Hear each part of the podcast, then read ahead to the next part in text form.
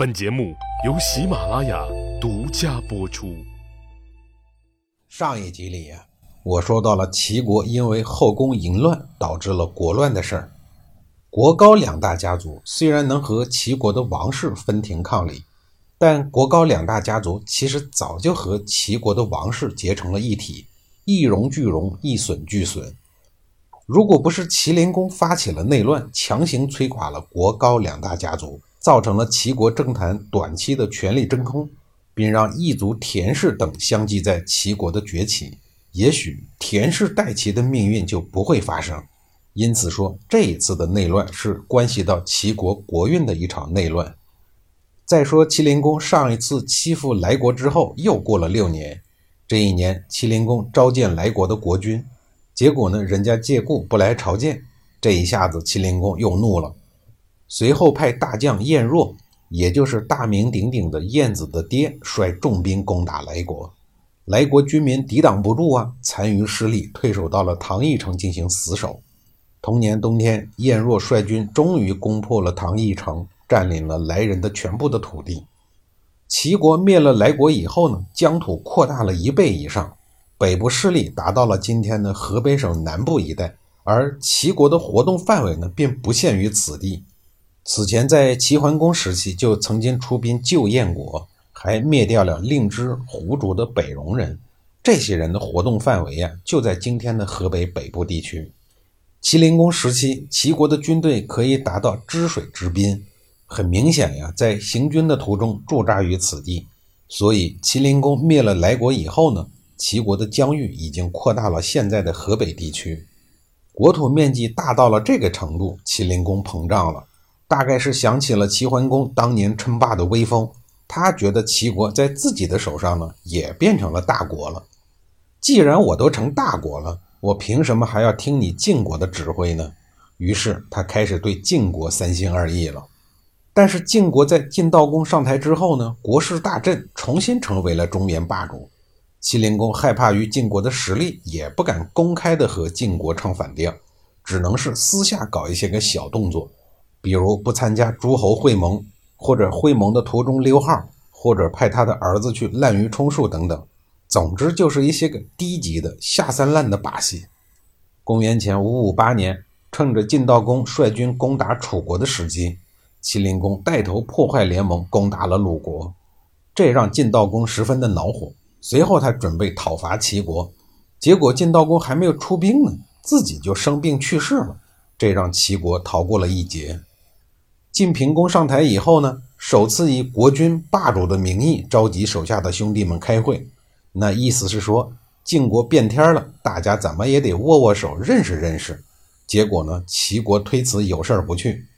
后来，晋平公在温邑，也就是今天的河南温县。又举办了一次非正式的外交会晤，主要就是宴请一下各国的大夫们，也就是大家吃吃喝喝叙叙友情。听说是没什么正经事儿的团建活动、吃喝活动，齐国反倒派高后去参加了。宴会的过程当中，兴致来了的晋平公请各国大夫共同唱歌跳舞。既然是群舞合唱，那大家的步调自然得一致啊。您跳大秧歌，我跳迪斯科。您唱古典乐，我唱口水歌，这也太不和谐了，不是？反正就一个思想，明里暗里和晋国人唱反调。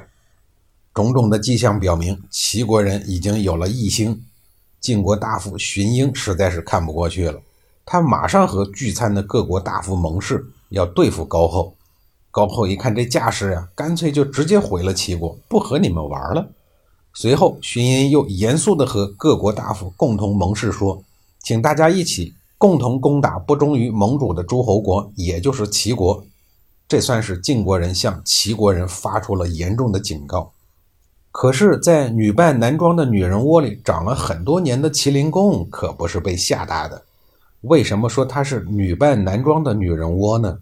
这和麒麟公的恶嗜好有关系。麒麟公这个人十分的喜欢打扮自己，喜欢穿帅气时尚的男装。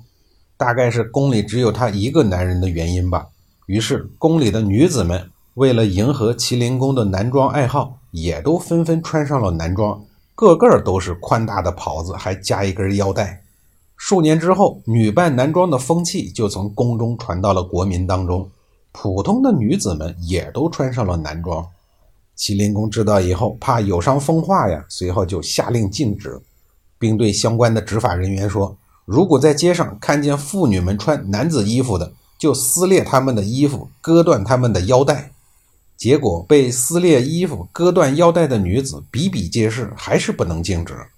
麒麟公很郁闷地问燕子说：“我派官吏禁止妇女们穿男装，而毁坏她们衣带的事儿呢，每天都发生，可还是不能禁止，这是为什么呀？”燕子回答说：“大王您让宫内的人穿，而对宫外的人禁止，就像在门外挂着牛头，而在门内卖的是马肉一样啊。”大王为什么不让宫内的女子禁止穿男装呢？宫内禁止了，宫外自然也就没人敢穿了呀。麒麟公一听，恍然大悟，说：“好。”果然，仅仅过了一个月，国内就再也没有妇女敢穿男装了。后来，挂牛头卖马肉在流传中就逐渐变成了成语“挂羊头卖狗肉”。要说这齐国可是一个成语高产国，大概产生了九十多个成语。我随便说几个，您听一听是不是耳熟？比如得心应手、不翼而飞、视死如归、令行禁止、断章取义、得意洋洋、一箭之仇。算了，不背成语了，继续说和晋国人对着干的高后。再说高后啊，一回到齐国，齐灵公就率军队入侵了鲁国。鲁国是晋国的忠实小弟，攻打鲁国，这就是在向晋国人挑衅。因为晋国这个时候为了报复楚国，正全力攻打楚国的小弟宋国，没有精力东征齐国，所以呢，这一次暂时先放过了齐国。见晋国人不闻不问，齐灵公顿时高涨了起来，开始隔三差五的就去敲打鲁国。要知道，鲁国自晋文公时期开始就是晋国的铁杆盟友啊！你看看人家后来的鲁昭公，前前后后去了晋国六七次。屡次受辱，还屡次的继续拜访，越挫越勇，忠诚的是一塌糊涂。反观麒麟公呢，对晋国老大哥那就明显的差意思了，连表面服气的样子都不好好的装一下。更令晋国不能忍受的是，麒麟公居然和晋国的死对头楚国一直是勾肩搭背、明来暗往的。公元前五五七年秋，麒麟公又开始欺负鲁国了，派军队围攻了鲁国的城邑。也就是今天的山东临阳的境内，鲁国大夫孟孺子见事态危急，赶紧带着部队去拦截。麒麟公虽然好战，见孟孺子杀了过来，他也有一些个担心的说：“这个人很勇敢，我们还是撤退吧。这样一来呢，也能成就他的名声。”说完以后呀，他就带着军队撤退了。整体来说呢，这一次算是军事骚扰。麒麟公一会儿军事骚扰，一会儿真刀真枪的干。如此的频繁出动，让鲁国人感受到了巨大的威胁。怎么办呢？只能找晋国大哥出面了。下一集里，我再给您详细的讲述。